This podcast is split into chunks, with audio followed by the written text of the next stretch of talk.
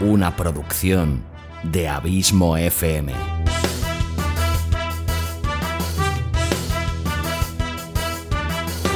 ¿Quieres disfrutar de tu tiempo libre escuchando grandes historias, audiolibros y relatos? Un podcast literalmente literario.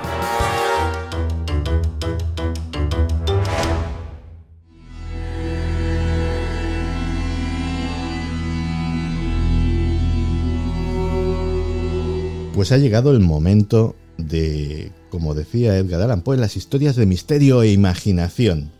El misterio está por descontado, la imaginación la ponéis vosotros, pero el arte, el arte lo pone siempre Xavi Villanueva. Xavi, bienvenido a Días Extraños. Bien hallado como siempre Santi, un auténtico placer compartir estos momentos contigo y con toda la extraña familia. En fin, hemos tenido día de anuncios importantes, de anuncios inesperados. Espero que sea una agradable sorpresa. Y, oye, pues Xavi Villanueva, mm, tengo que hablar contigo porque, porque a lo mejor se me ocurre algo. Ya hemos estado hablando fuera de micro, ya sabes que me soy de fácil enredar también y más para este tipo de cosas. O sea que sería un gustazo poder hacerlo. Pues, eh, Xavi, eh, ¿qué tenemos? ¿Qué tenemos para hoy? Pues hoy vuelvo a traerte un autor, pues que vamos a cruzar todo el charco para llegar hasta donde es este autor que te traigo hoy, que lleva por nombre, espero saberlo pronunciar bien, Harry Wallstein. Ah, mira. Y que nos viene de, a visitar desde Costa Rica, donde nació en el año 1946 y debe sus apellidos a que es hijo de emigrantes, ya que su padre era austríaco y su madre polaca.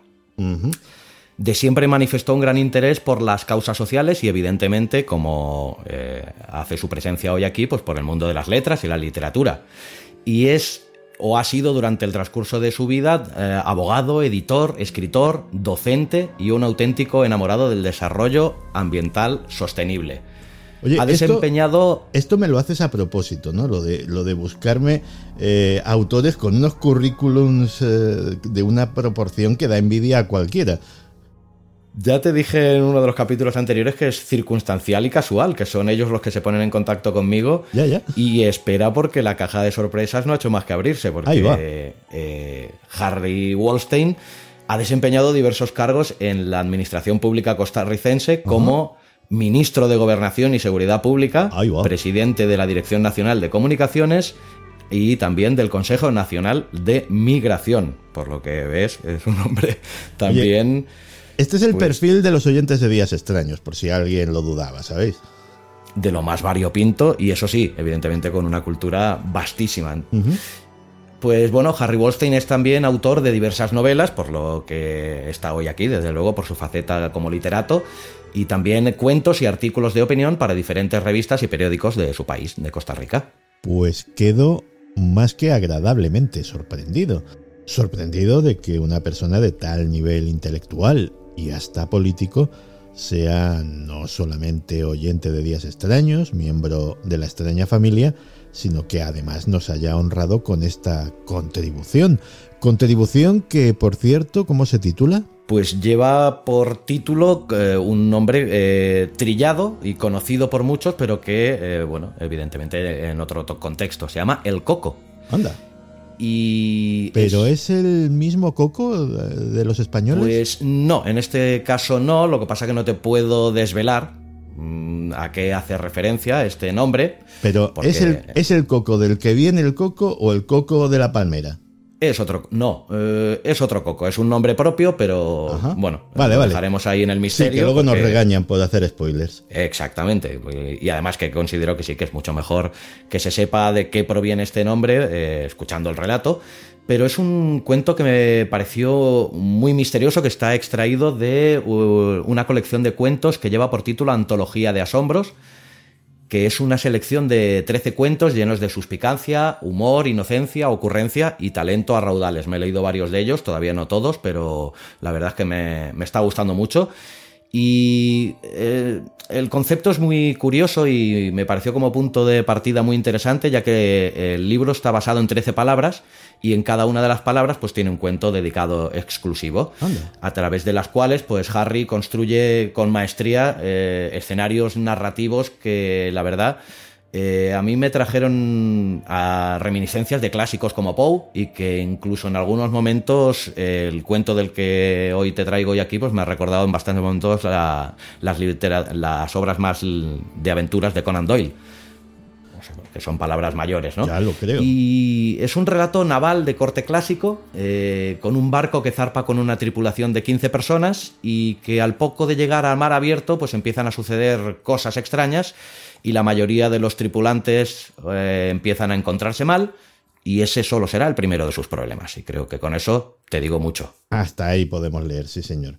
Bueno, pues eh, muchísimas gracias a tan insigne autor y muchísimas gracias a ti, como siempre, por poner tu talento a disposición de todas las letras maravillosas, de todos los cuentos increíbles que nos traes de vez en cuando. Un abrazo muy grande, Xavi. Un abrazo muy grande y las gracias sobre todo a ti por abrirnos esta puerta, tanto a mí eh, como a todos los autores que te traigo, pues para darles esa visibilidad que tan difícil es para literatos que son, pues que no son de, los más conocidos. Que algunos deberían serlo. Exactamente. lo dicho, un abrazo muy grande. Fuerte abrazo.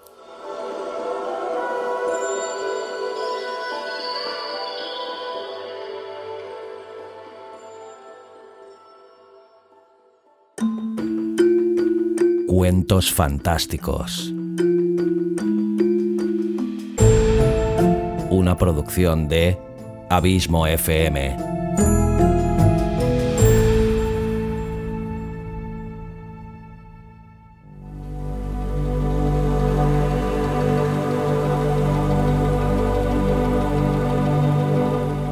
El Coco de Harry Wallstein.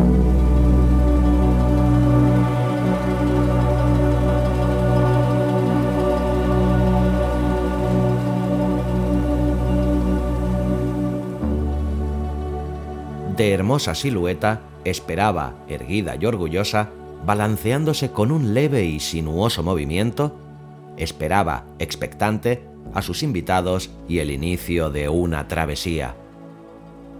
Llegué temprano. La ansiedad, la inquietud por la aventura y el calor circundante alrededor del estero puntarenense no desalentaron mi admiración. Me acerqué a la base naval del Ministerio de Seguridad y me la topé de frente, inconfundible. La vi por primera vez y quedé cautivado. La patrullera estaba anclada en el muellecito. Hablé en voz alta. ¡Qué hermosura de embarcación!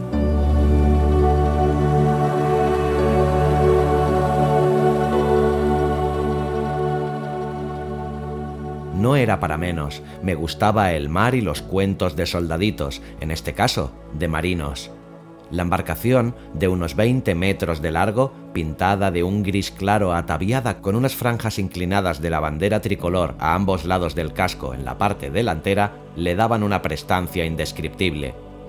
Estaba equipada con los últimos adelantos de la navegación y, por supuesto, artillada.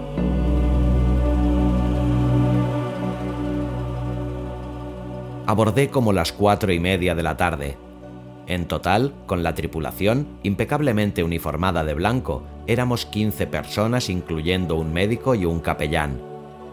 El zarpe fue a las 5 en punto anunciado con un pitazo grave, sombrío, estridente y prolongado, probablemente escuchado en todo Punta Arenas, marcando además el inicio oficial de la travesía. Dimos la vuelta por la punta del puerto y la embarcación enrumbó, apacible y decidida, por las calmas aguas del Golfo de Nicoya. Hacia poniente nos esperaba un espectacular atardecer de rojos naranja emanados por un sol, en su ocaso, reflejando caprichosas tonalidades dibujadas en el cielo y el mar por la mano prodigiosa de Natura.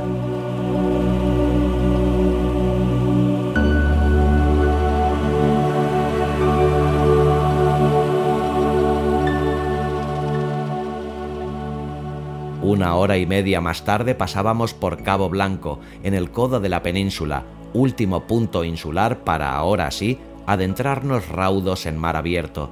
Nos quedaban por delante unas 15 horas y la ansiosa emoción de conocer los secretos de sitios recónditos, ignotos y misteriosos. Y cayó la noche.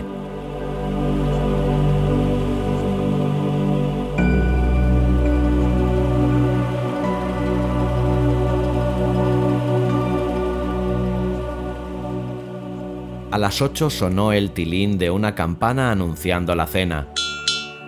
Nos acercamos al comedor justo a tiempo para escuchar al capitán de la patrullera. No podía pasar desapercibido por su monumental corpulencia, pero para ser justos, también por su jovialidad y simpatía.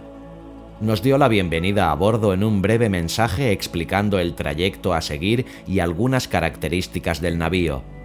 Junto a él estaba el jefe del grupo expedicionario. Le llamaban Don JJ, Igual no pasaba desapercibido por una barba canosa, larga y desordenada, casi profética. Se abstuvo de hablar, simplemente dijo, Salud, amigos. Brindamos con ellos.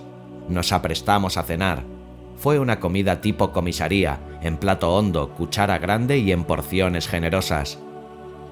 Los comensales respondimos con creces, pues para ese entonces el hambre espoleaba.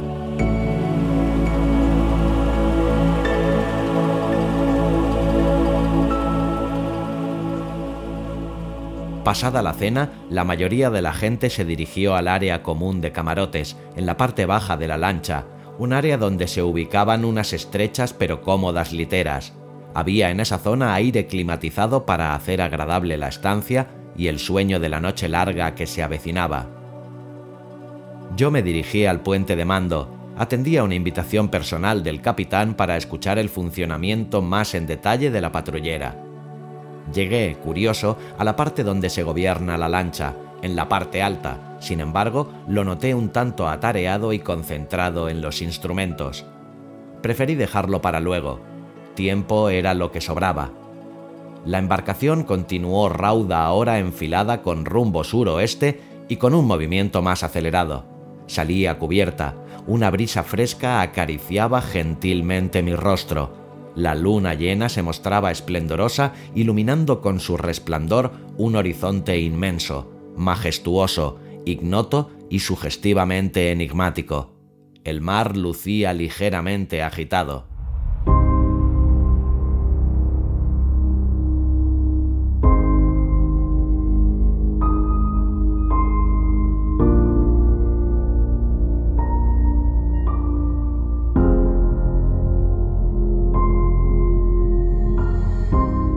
Hay un caos allá abajo. Alguien gritó. Bajé. Había fila para entrar al baño. Aproveché para ir también. Al entrar me resbalé sin mayor consecuencia en un piso cubierto de un líquido espeso y viscoso. Efectivamente, mucha de la gente se enfermó y vomitaba frenéticamente. El espectáculo era horrible y terrible. ¡Llamen al médico! Se volvió a escuchar con estridencia algún problema con el manejo de los alimentos estaba haciendo estragos, no solo en los afectados, sino porque hizo imposible la estancia en el área de camarotes. Un tufo fétido inundó el lugar, agravándose al colarse en el sistema de aire acondicionado. Aunque tuve la dicha de no afectarme del mal de estómago, aproveché para intentar descansar un poco en la litera. No pude dormir, no solo por el olor nauseabundo, sino porque la embarcación empezó a moverse un poco más, al punto que en una ocasión me golpeé la cabeza contra la litera superior.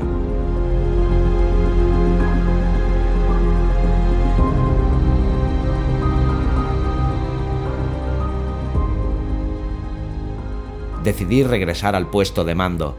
Quizá ahora sí tuviera mejor oportunidad para escuchar al capitán me acerqué, pero igual discutía ahora con cierta vehemencia con el timonel o piloto de la nave y el oficial de radiocomunicación. Los tres miraban fijamente al radar. Don JJ se encontraba también allí, ligeramente atrás. Me hizo señas para acercarme y prestar oídos a la conversación. ¿Y si movemos el rumbo en medio grado? ¿Y si reducimos la velocidad? ¿Y si nos regresamos? El radar mostraba una mancha oscura, se avecinaba una tormenta. Lo que no mostraba era la dimensión y fortaleza, por alguna razón desconocida, no informaba de esos datos. Desviarnos de ese rumbo es riesgoso, no sabemos por cuánto tiempo sería, qué tan distantes nos llevaría y además podríamos comprometer las reservas de combustible. Regresarnos no.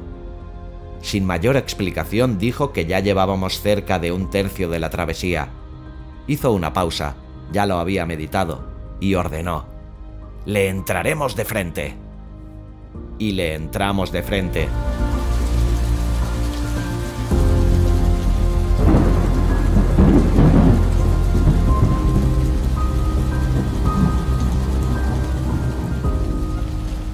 Eran como las 10 de la noche.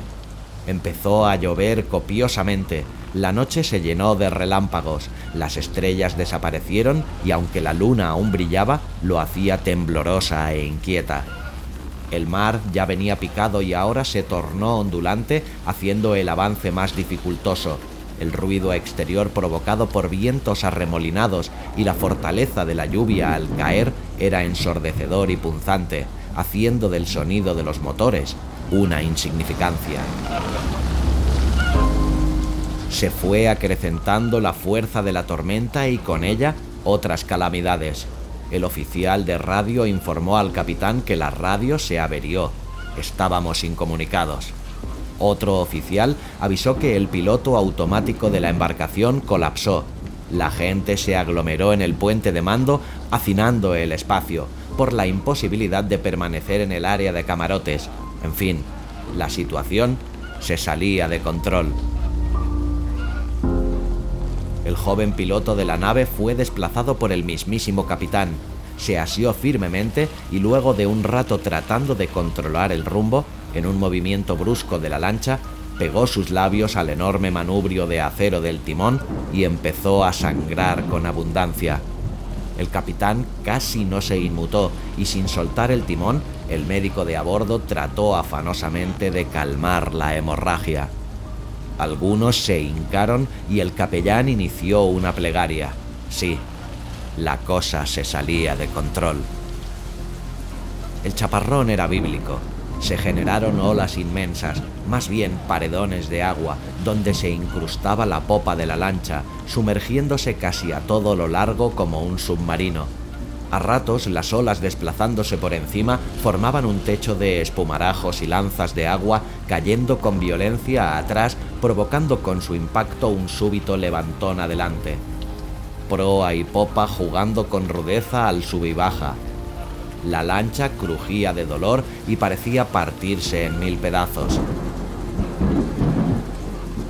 La rayería no cesaba y los relámpagos se incrustaron en el interior de mi cabeza reflejando imágenes en las descomunales olas que yo miraba atónito, estupefacto, como si se tratara de un enorme y vívido mural. Resplandecían figuras fantásticas, dragones, tritones y otras siluetas reptilescas con rostros humanoides. Arrojaban de sus ojos luces celestes bloqueadas por una tela translúcida, dispersando una extraña y penetrante luminosidad. Brotaban fuego cobrizo de sus fauces, batiendo algunas sus alas verdosas y otras mostrando sus pieles descarnadas. El techo de aguas desbordadas y furiosas que cubrían la nave era, sin duda, como represalia por romper el fantasmagórico mural. Tuve un miedo, un terrible miedo. Esa pintura fantástica de estilo espectral se alojó en mi mente agobiada por el miedo. Sí, lo que tenía era miedo. Un profundo miedo de sepulcro. ¿Sería el fin de mis días?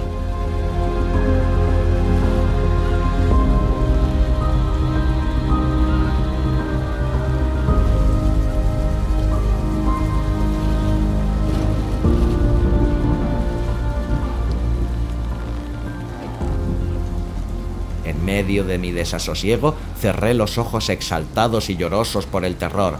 Me asaltó una sensación de abatimiento, de derrota y expiración terminal.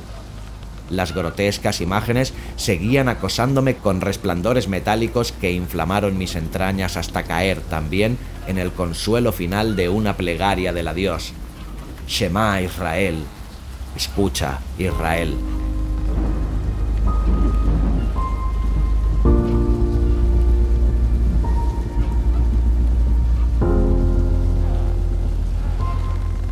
Viento quejumbroso, los espectros malignos y la tempestad siguieron con la misma rudeza por varias horas.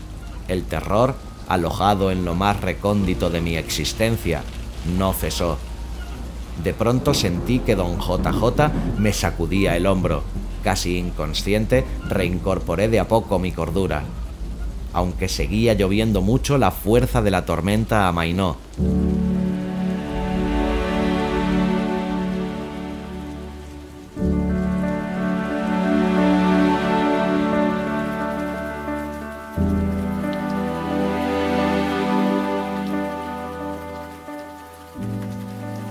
Eran cerca de las cuatro de la mañana. El cielo seguía con densos nubarrones, pero se traslucía un fijo y leve resplandor. Era una luna maltratada intentando recuperar su espacio. La lluvia se convirtió en garúa, y los que pudimos salimos a cubiertas casi a tientas. La embarcación tenía severos daños, las bancas las había volado el viento y los barandales semidestruidos, pero el aire fresco y la llovizna refrescando el rostro fueron un bálsamo para retomar el aliento.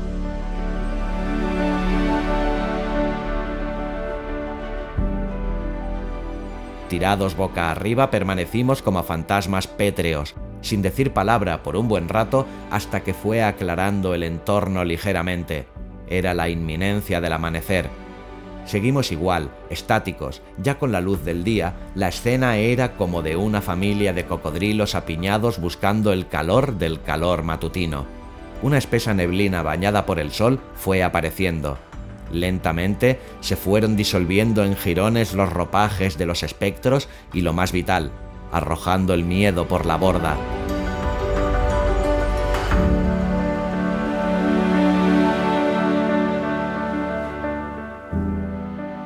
Pasadas las nueve de la mañana, las brumas y el sol terminaron de desdibujar la pintura nocturnal diluyéndose sin dejar rastro en la vastedad marina y descargados los resabios de mis miedos.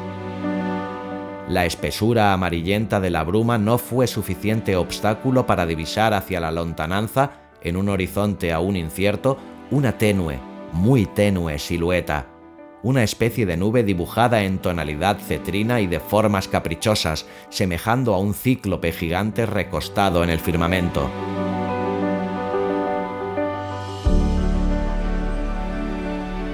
Este nuevo trance estaba en camino de despertar la ansiedad de mis maltrechas entrañas.